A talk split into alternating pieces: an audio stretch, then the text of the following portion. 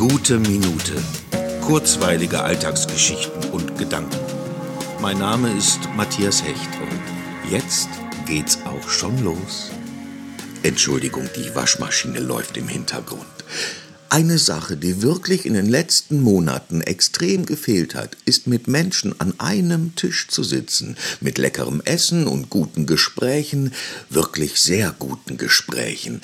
Vielleicht leben wir deshalb auch gerade in einer Zeit, in der einige scheinbar verzweifelt um Gehör ersuchen und mit sich selbst zu sehr im Monolog sind und so auf die absurdesten Theorien kommen.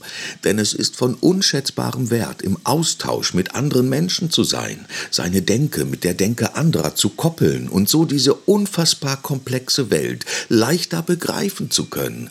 Und natürlich ist es einfach schön, miteinander zu reden, zu scherzen, Spaß zu haben, diese Lebendigkeit beflügelt und lässt einen wieder spüren, dass man eben andere Menschen braucht, um nicht in sich selbst zu versinken.